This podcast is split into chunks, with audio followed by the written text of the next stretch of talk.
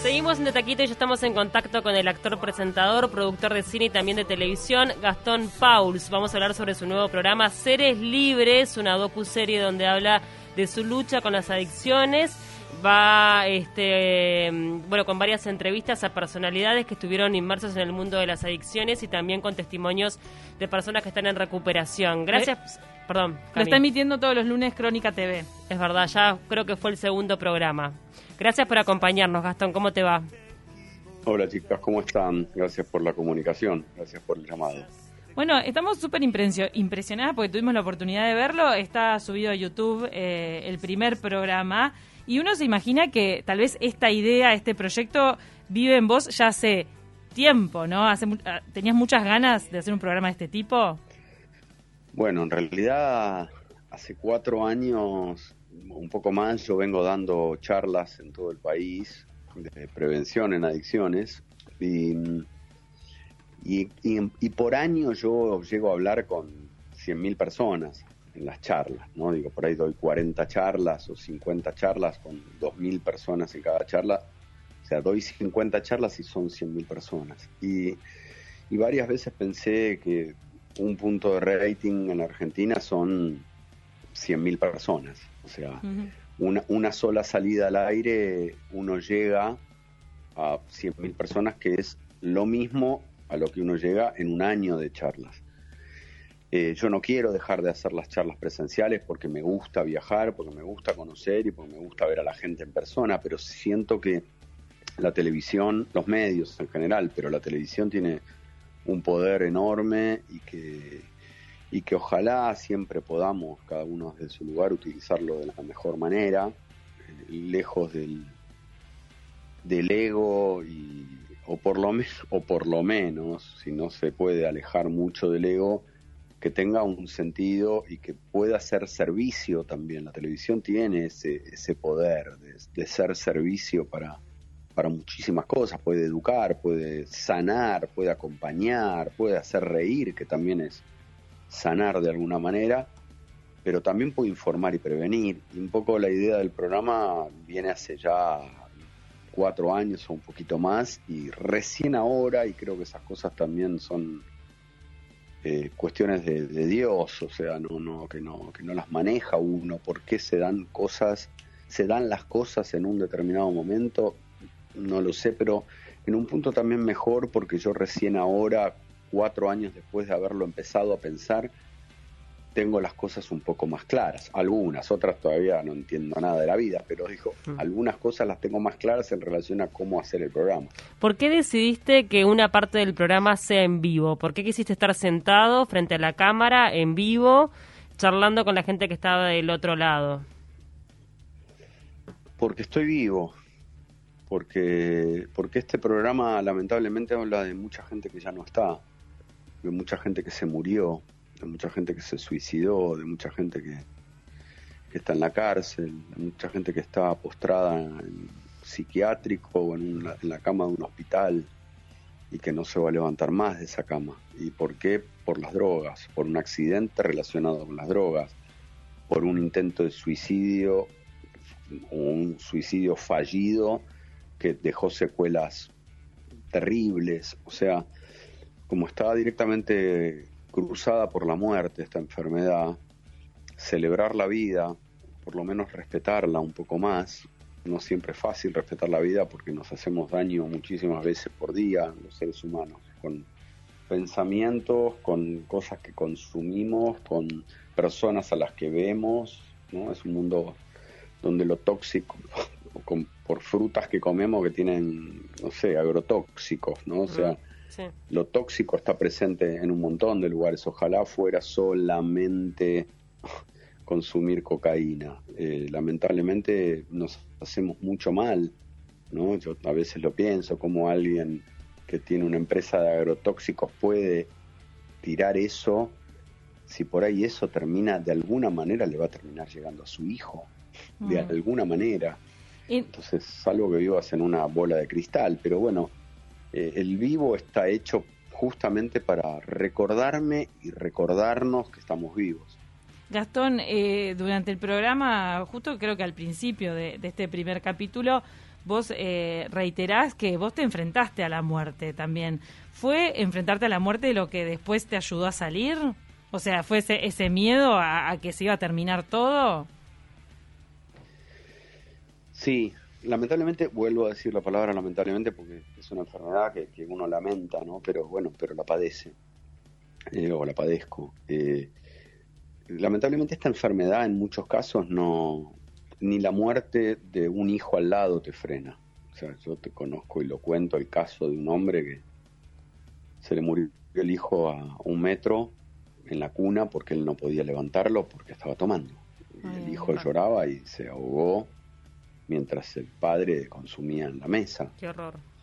Y, y, y ojalá eso fuera lo más terrible, que lo es, lo más terrible como símbolo es que él, cuando fue a ver al hijo, lo levantó de la cuna, después de 11 horas de que el niño lloraba y lloraba, lo levantó de la cuna, vio que estaba muerto y se volvió a la, mesa a tomar.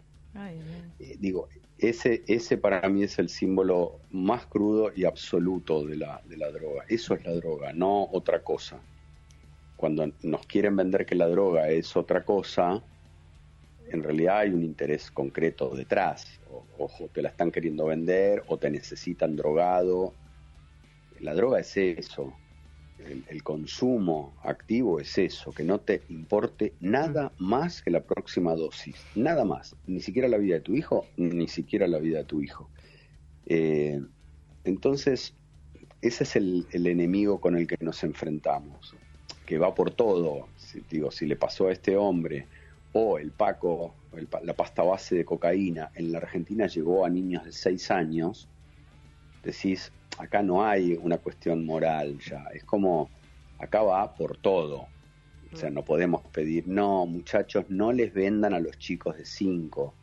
Si es negocio, si es parte del negocio. Claro. No importa quién la consume, no importa si sos un abuelo un padre, una madre por parir, no importa nada. Lo único que importa es seguir facturando. Entonces, es, es muy peligroso el, el, asunto y yo creo lamentablemente que, perdón, ¿no? que use tanto la palabra, pero que, que es una situación absolutamente desmadrada en muchos lugares del mundo y, que no se le encuentra la vuelta. Y en tu caso en particular, ¿qué fue? No sé si recordás algún hecho puntual, este, claro, que, dijiste hasta acá. Porque obviamente que tiene, tiene que ser una decisión de uno independientemente de que necesita ayuda. No, en realidad por eso decía que no, nos enfrentamos a la muerte constantemente, en cada día. En mi caso, bueno, sí, después de unas noches sin dormir, dije, hasta acá, pero, pero porque me tocó darme cuenta mm. y agradezco a Dios, porque también me podría haber pasado de morirme sin darme cuenta, como murieron amigos míos en, accidentes en suicidios, o sea, no... Eh, en, en mí creo que ni siquiera es una cuestión de que yo tome conciencia. Creo que hay algo acá, hay algo divino que, que hizo que yo abriera los ojos, o que en el momento más oscuro, después de varias noches sin dormir, eh, levantara la cabeza y le pidiera ayuda a Dios, yo que no, que no creía en, nada. Y fue solo, no fue que no fue que un referente vino y, te tendió la mano, sino que fue un despertar solitario tuyo, digamos. Creo que no, por eso creo que es importante pasar el mensaje. Yo antes de pedirle ayuda a Dios a mí se me habían acercado por razones rarísimas que no, que no, que no tienen que ver con, che, Gastón, ¿por qué no dejas de...? No, fue por otra cosa, en una charla que yo había organizado, un grupo de personas me dijeron, ni siquiera me lo dijeron a mí, lo dijeron en público y yo estaba ahí en la charla, dijeron, la, la adicción no, no es un problema moral, ni uno es un débil mental, ni es un hijo de puta, ni es que se caga en todo, perdón que lo diga así. No, la adicción es una enfermedad. que, la, la, que se despierta en un determinado momento, que puede estar ahí sin despertarse, pero cuando uno alimenta la enfermedad y estás complicado. Y a mí eh, escuchar que yo tenía una enfermedad, paradójicamente me tranquilizó, porque dije, ah, ok. O sea, no es que, ah, ok, y si hay enfermedad, bueno, en el caso de la, por lo menos para algunos grupos, y yo considero que de alguna manera es así, no hay una cura para esta enfermedad, no existe, por lo menos hasta ahora no hay una cura conocida. Lo que hay son tratamientos y eso es lo que me dijeron. Entonces cuando yo escuché que yo tenía una enfermedad, que tenía un tratamiento, dije, ok, es el momento. Y después de eso, un tiempo después, yo pedí ayuda a Dios. Bien, o sea que fue como, como un proceso. Lo, interesante también de, tu programa es que recaba eh, el testimonio de muchas personas este, públicas, conocidas, eh, muchas de ellas este, que, que consideran eh, o que consideraron en su momento que podían manejar la adicción, que creo que es lo es un, como un factor común eso de yo lo controlo, no pasa nada, eh, es algo para divertirme, yo lo puedo manejar, hasta que se dieron cuenta de que estaban metidos en una rosca y era difícil este, salir. ¿Cómo hiciste para, eh, primero, elegir a estas personas y para, no convencerlas, pero sí este, incentivarlas a que, a que den el paso de contarlo públicamente? Algunas ya lo habían hecho antes, pero hay otras que no. Eh, ¿Cómo hice, perdón, ahí se cortó un toque, cómo hice para...? No, digo, para, elegir a las personas este, que eran su testimonio, sobre todo las personas más conocidas, las públicas. No, en realidad cuando yo empecé a llamar, yo en un momento les empecé a, llamar, desde Andrea Rincón, que es amiga, o Fabi Cantilo, que es amiga, de gente que yo conozco, son, amigas, son personas que yo quiero y que, conozco sus historias y que también ellas sabían desde dónde yo iba a hacer el programa. O sea, yo no, no, no quiero hacer un programa con golpes bajos, porque yo vengo de los golpes bajos. Todos los que estuvimos en consumo venimos de, golpearnos a nosotros mismos abajo. Eh, nos siguen pegando abajo, decía Charlie. ¿no? hemos pegado muchísimo abajo. Y entonces mi intención era hacer un programa, a pesar de lo que estábamos hablando, esperanzador. Mostrarle a la gente que, que esto le puede ocurrir al famoso, al exitoso, al rico, al pobre, al judío, al católico, al gay, al heterosexual, al de derecha, al de izquierda, al rubio, al morocho, a todos. Mm. Y de hecho va por todos esta enfermedad, que es un gran negocio, hay un gran negocio detrás de, de las enfermedades. Bueno, no hace falta ni que lo diga en este momento de la humanidad, que hay un gran negocio detrás de las enfermedades, no cabe duda. Ahora veo cómo se pelean laboratorio para ver quién llega con la vacuna primero. Hermánense, maestros, y, y háganlo por la humanidad con amor.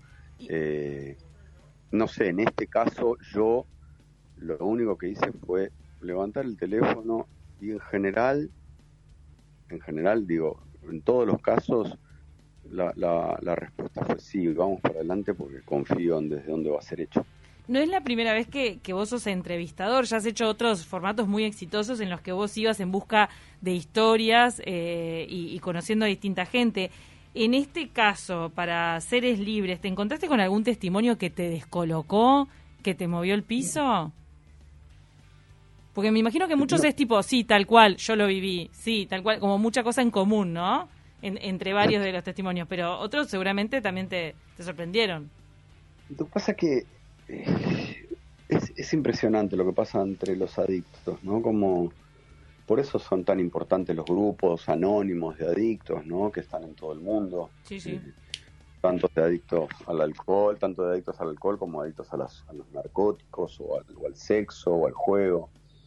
Eh, porque vos te encontrás con vos te encontrás con vos mismo o sea en el en el relato en el testimonio de tu compañero o tu compañera estás hablando vos. Y por ahí vuelvo a decir por ahí es una persona que vivió cuatro años en la cárcel que estuvo viviendo en la calle que no tiene que ver con tu historia. Pero lo que sí tiene que ver con tu historia es el, el lo desgarrador lo abismal de la del pozo donde uno se sumerge, lo, lo desesperanzado que estás, lo, la autoestima ¿no? en el decimonoveno subsuelo del infierno. Es como en, eso, yo no podría elegir una, ¿no? O sea, ayer salió un programa donde, donde habló Andrea, que Andrea es mi amiga, o sea, es, mi amiga de la vida, a, quien conozco, pero Andrea contaba cómo, cómo, la contuvo, cómo la contuvo el hermano cuando ella, cuando ella salió del consumo, cuando empezó a salir, y a mí me conmovía eso, ¿no? no y no es eh, televisivamente no es el momento más impactante. Ah, es todo lo contrario, es como un momento de, bueno, es la contención de un hermano que le hacía chipá para comer. Y a mí eso me conmueve, ¿no? Como, y es un poco el mensaje que quiero pasar, que es que es posible salir, que es difícil, claro, es dificilísimo, pero más difícil es vivir consumiendo. ¿Cómo han sido las repercusiones en estos primeros dos programas? Eh, también ustedes generaron una plataforma porque la idea es poder también tender como redes y, vías de, ayuda a quien esté del otro lado. Mira, eh, las repercusiones son muy buenas, yo creo que porque en realidad de lo que estamos hablando nosotros es algo que todos en este país conocen en el mundo te voy a decir de alguna manera. En el mundo. sí. en el mundo. Y cuando digo en este país es porque hasta acá lo estoy haciendo acá, pero de hecho mi idea es abrirlo, ¿no? Como abrirlo al, mundo. Yo en general nunca opino de otros países porque no porque no vivo el día a día del, otro país, pero sé lo que ocurre. En Uruguay tengo amigos uruguayos, muchos amigos uruguayos, es mi segunda casa Uruguay, entonces sé la realidad también, pero bueno, trato de no opinar para no meterme en asuntos internos, pero en este país donde a mí me toca, que me toca transitar, todos saben lo que pasa porque lo ven en las esquinas, porque ven a un pibe de 8 años con una bolsa de pegamento, porque ven a un nene de 10 consumiendo cocaína en una esquina. Entonces, eh, nadie ya se puede hacer el, el gil con esto. Y las repercusiones son muy buenas, eh, cosa que a nosotros lo que nos da es empuje para seguir. Este no, yo no tengo una felicidad, sí, sí me da, me da mucho placer poder hacerlo y estoy muy agradecido. Por eso se llama, por eso vuelvo a la primera pregunta, ¿por qué en vivo? Porque me quiero recordar que estoy vivo, porque yo agradezco poder hacer este programa, porque antes de empezar el programa yo pido acompañamiento espiritual. Yo no sé muy bien qué voy a decir, de verdad no sé muy bien qué voy a decir, porque, porque soy adicto y los adictos les cuesta mucho hablar. Entonces, eh, lo digo siempre, ¿no? La palabra adicción viene de no decir. Entonces, eh, yo agradezco, pero es una alegría la que tengo cuando vemos cómo va el programa y cómo reacciona la gente y las repercusiones. Eh, no sé si llega a ser alegría, es, es sentir que, que vamos por el buen camino, nada más. Yo lo quiero decir, el, el, el lunes que viene lo voy a decir de entrada, este programa está hecho para los familiares de la gente que ya no está. O sea, este también es un homenaje a los que cayeron sin haber encontrado la luz. Eh, y no es una muerte muy simpática, no es una muerte placentera ni poética. La, muerte por consumo siempre es una muerte desgarradora, eh, trágica. Y, y, el programa en un punto está hecho para esos que no, que no encontraron la puerta de salida. La verdad que es súper contundente. Yo, en, en la parte que vos hablás a cámara, incluso eh, lo decís tan bien y tan fuerte todo lo que decís, que uno se piensa que tal vez tenés un apoyo, un teleprompter o algo, pero no, es lo que te va saliendo. Y es tremendo, ¿eh? es fuerte. Te juro, es fuertísimo lo que vas diciendo. Y entonces, eh, cada cosa que decís te hace que, querés seguir escuchando. No, si tengo teleprompter, de verdad es el teleprompter de Dios, porque antes del programa le pido, yo vuelvo a decir, yo no creía en nada, y, hace 13 años, un poco más de 13 años y, un mes, le pedí ayuda a Dios. Y la ayuda vino. Y yo, arranqué mi recuperación gracias a eso. Yo, eh, que esté vivo también es un regalo divino. Que yo me despierte la mañana es un regalo divino. Yo me voy a dormir Y viste que nosotros no sabemos a dónde nos vamos cuando nos dormimos, pero damos por sentado que nos vamos a levantar al otro día. Sí. ¿Por qué? lo damos por sentado. Para mí que nos podamos dormir y nos podamos despertar es un regalo. Es una bendición que yo tengo que agradecer, porque porque si no es como, eh, nada, bueno, me, duermo y me despierto. Ah, no, corro, ah, bueno. No, no es tan así. Algo, algo más fuerte y más grande que nosotros, y llamarlo como quiera, yo no estoy, no, no hablo de algo religioso, ¿eh? hablo de, no, no me interesa hablar, no me interesan las religiones en ese sentido. Sí me interesa que, que que no seamos tan soberbios los seres humanos, tan soberbios, ya somos soberbios destrozando el planeta, quemando bosques, matando animales, destrozando todo, todo, todo, todo el regalo que nos dieron lo destrozamos. Encima creemos que somos los dueños, no, no, no, somos solo habitantes de esto. Y cuando digo lo del teleprompter lo dije en joda, pero lo digo de verdad. Antes del programa yo le pido a Dios, acompáñame en esto, no sé qué voy a decir o sea, que me bajen la palabra y poder decirla, porque, porque tiene que ver con mi dolor, pero también tiene que ver con mi agradecimiento. Claro, por el camino transitado. En, en un momento eh, fue difícil encontrar la, el, canal donde poner el programa. O sea, finalmente acordaste con, con Crónica. Eh, Pero hubo otros canales que dijeron que no. Eh, ¿Te daban algún tipo de razón, este, algún argumento válido? En realidad, yo fui a varios, a varios canales, eh, a tres canales de los, de los, de los cuatro que hay de aire. A ver, 13, 11, 9, 7, 2. De los cinco que hay de aire fui a tres. Y en los tres me dijeron, bueno, sí, pero pedían yo lo dije, y no lo digo mal, eh, también es parte de, la televisión, como, como un poco más de morbo de lo que a mí me... ¿Te pedían eso? No, no, de, no la, con la palabra. No directamente. No, me dijeron, dame morbo, pero era como algunas condiciones artísticas o por lo menos de, de línea periodística que yo decía, no es necesario, o sea, no es necesario seguir mostrando el dolor vayamos a la, a la solución. Si nos quedamos regodeándonos solamente en el dolor, no, yo ya me regodeé o ya me revolqué en el dolor 20 años. Todos los que consumimos estuvimos tirados en el fondo de un tacho sin poder llegar a la, a la puertita, ¿no? A la tapita. Entonces digo, déjame, déjame hablar de, de, Y me decían, bueno, pero la esperanza es medio piantavotos en la televisión. Bueno, sí, en un lugar me dijeron, bueno, te damos si querés cinco minutos en el noticiero una vez por semana. Digo, no, o sea, no. ¿Qué querés? O, claro, en el noticiero necesitas vender malas noticias todo el tiempo. No, no tengo ganas. Y, y no lo hice también por eso, en un punto, ¿no? Yo tomé la decisión de no hacerlo antes. Y Crónica que vuelvo a decir, y lo digo siempre, ¿no? Paradójicamente siempre es señalado como un canal muy amarillista, muy sensacionalista, más que, más que amarillista, sensacionalista. Crónica me dijo, hacelo como mm. quieras. No, pero mirá que yo no quiero hablar, hacelo como quieras. Te damos el espacio, hacelo. Vos sabés qué querés contar, confiamos en vos, hacelo. Y yo estoy muy agradecido, muy agradecido de eso. Eh, ¿Vas a tocar este otro tipo de adicciones, no solamente adicciones a las drogas en, el programa, en el ciclo? Eh, ah, eh, ¿Sobre otras adicciones? Sí, claro.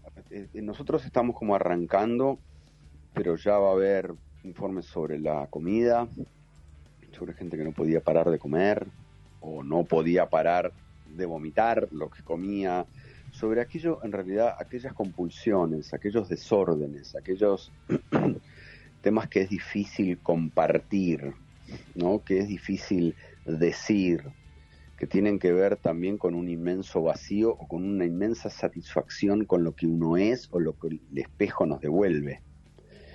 Eh, va a haber sobre, sobre alimentación, va a haber sobre alcohol, va a haber sobre sexo, va a haber sobre eh, la tecnología, que lamentablemente es una adicción que cada vez crece más y hay gente que está 100 horas frente a la pantalla sin dormir, sin dormir.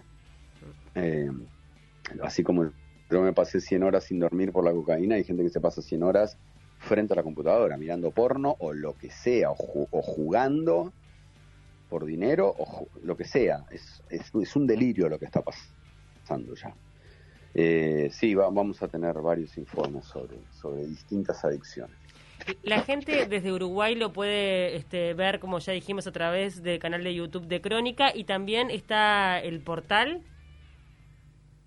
El portal en realidad fue una la plataforma, nosotros vamos a tener también una aplicación. La plataforma, eh, lo que quisimos con la plataforma y, con todo esto es acompañar lo máximo posible al adicto que está sufriendo o a las familias de los adictos que sufren que también sufren las familias, ¿no? Eh, que, que, el programa sale una hora por semana, pero la adicción de, la gente, hay, hay, seis días y 23 horas más que nosotros no cubrimos con el programa, así que lanzamos una web que es www.sereslibres.org donde tratamos, no es, no, no, es tan fácil, sobre todo en estos momentos de pandemia y todo, es como complicado, pero tratamos de, acompañar y de, por lo menos guiar eh, o hasta compartir ideas con gente que está pasando mal.